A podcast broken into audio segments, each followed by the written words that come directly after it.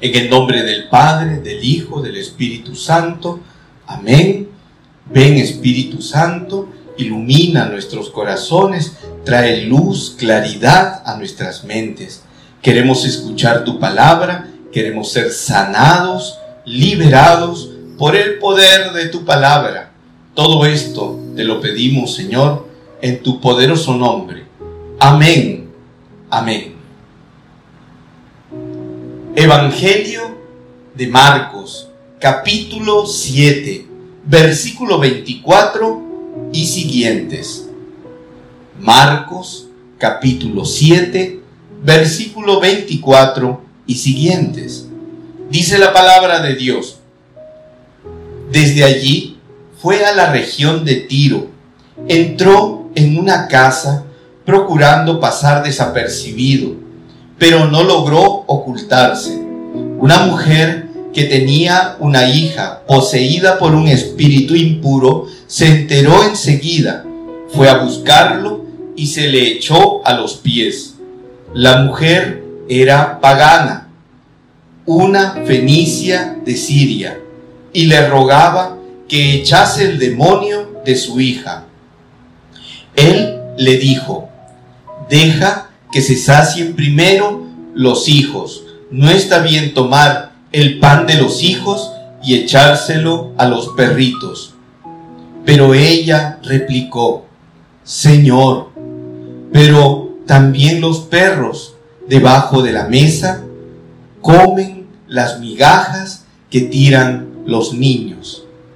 Él le contestó, anda, vete, que por eso que has dicho, el demonio ha salido de tu hija. Al llegar a su casa, se encontró a la niña echada en la cama. El demonio se había marchado.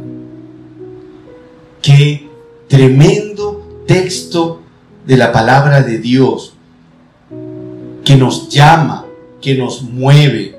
Jesús está yendo a una región difícil está casi al borde de la frontera de lo que es el pueblo de Israel. Jesús tenía una misión, él quería llevar la buena noticia, llamar a conversión al pueblo de Israel primero.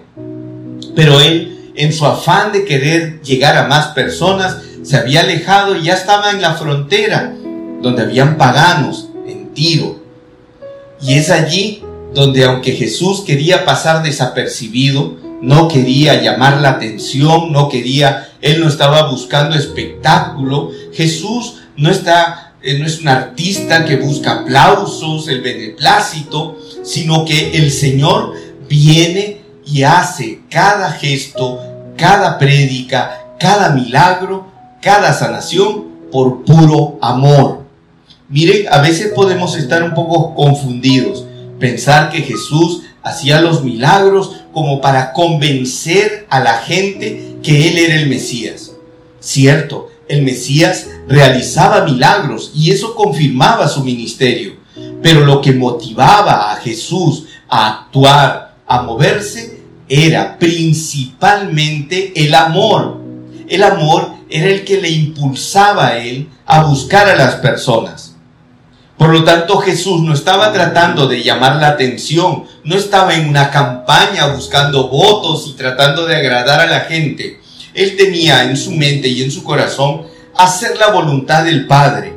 Una mujer estaba allí en esta frontera, era una sirofenicia, era una pagana. A los paganos le decían, era coloquialmente, así se les llamaba, se les decían perros.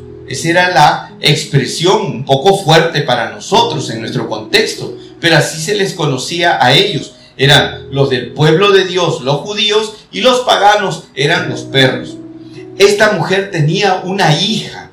Su hija estaba oprimida, estaba eh, sometida por el demonio. Había un espíritu impuro que la atormentaba. La madre sufría mucho esta mujer no sabía qué hacer, cómo resolver.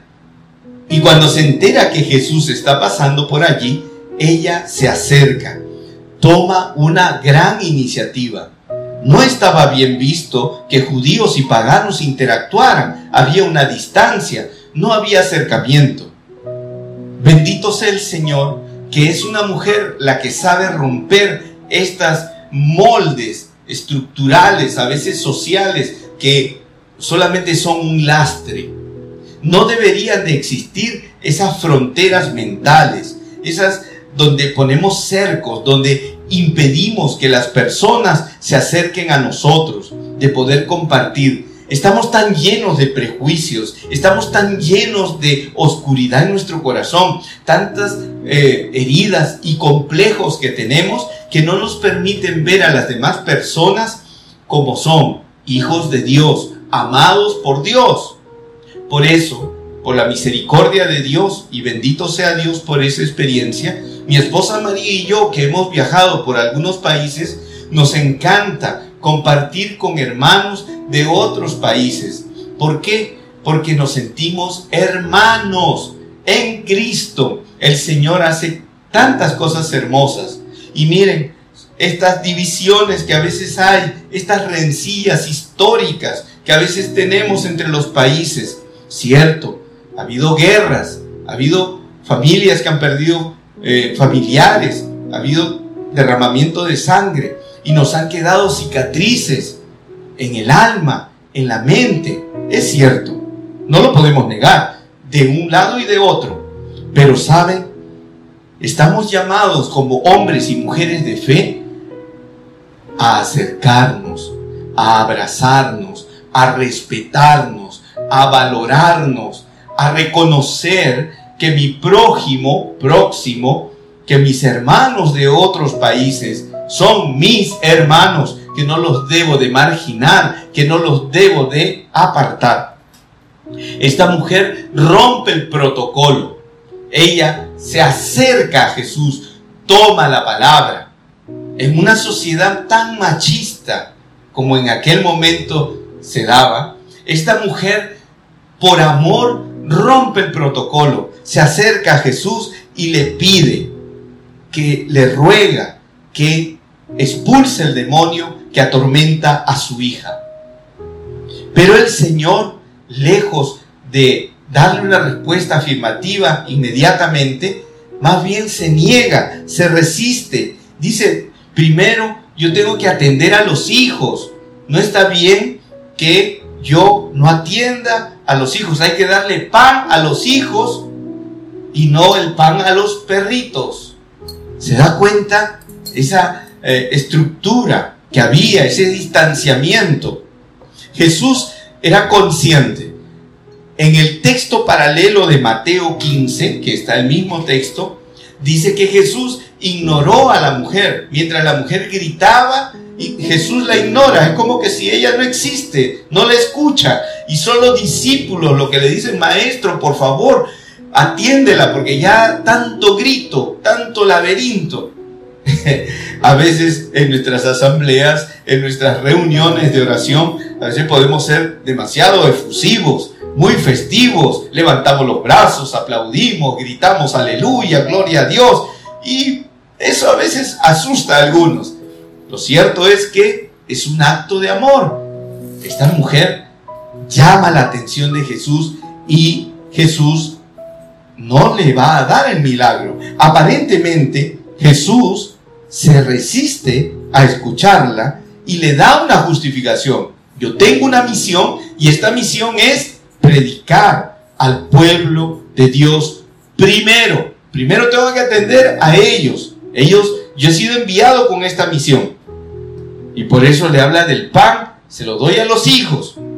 No está bien que este mensaje le dé a los paganos, a los perritos. Y miren la respuesta poderosa. Hermanos, quiero que estemos muy atentos, porque Jesús no iba a hacer el milagro. Jesús le ha dado una respuesta negativa, pero es la respuesta de esta mujer que logra que Jesús cambie de actitud, que Jesús haga el milagro. Hay un proceso allí.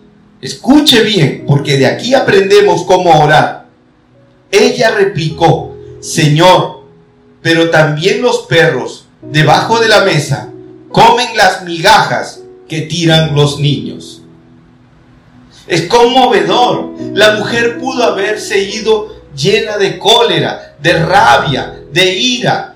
Pudo haberse levantado y le hubiese dado la espalda a Jesús en ese momento y decir, quédate con tus milagros, insensible. Esa mujer pudo haberle dado la espalda y se hubiese retirado, pero grande la humildad, movida por el amor. Esta mujer tiene un corazón de madre. Y solo las personas que aman entienden este gesto.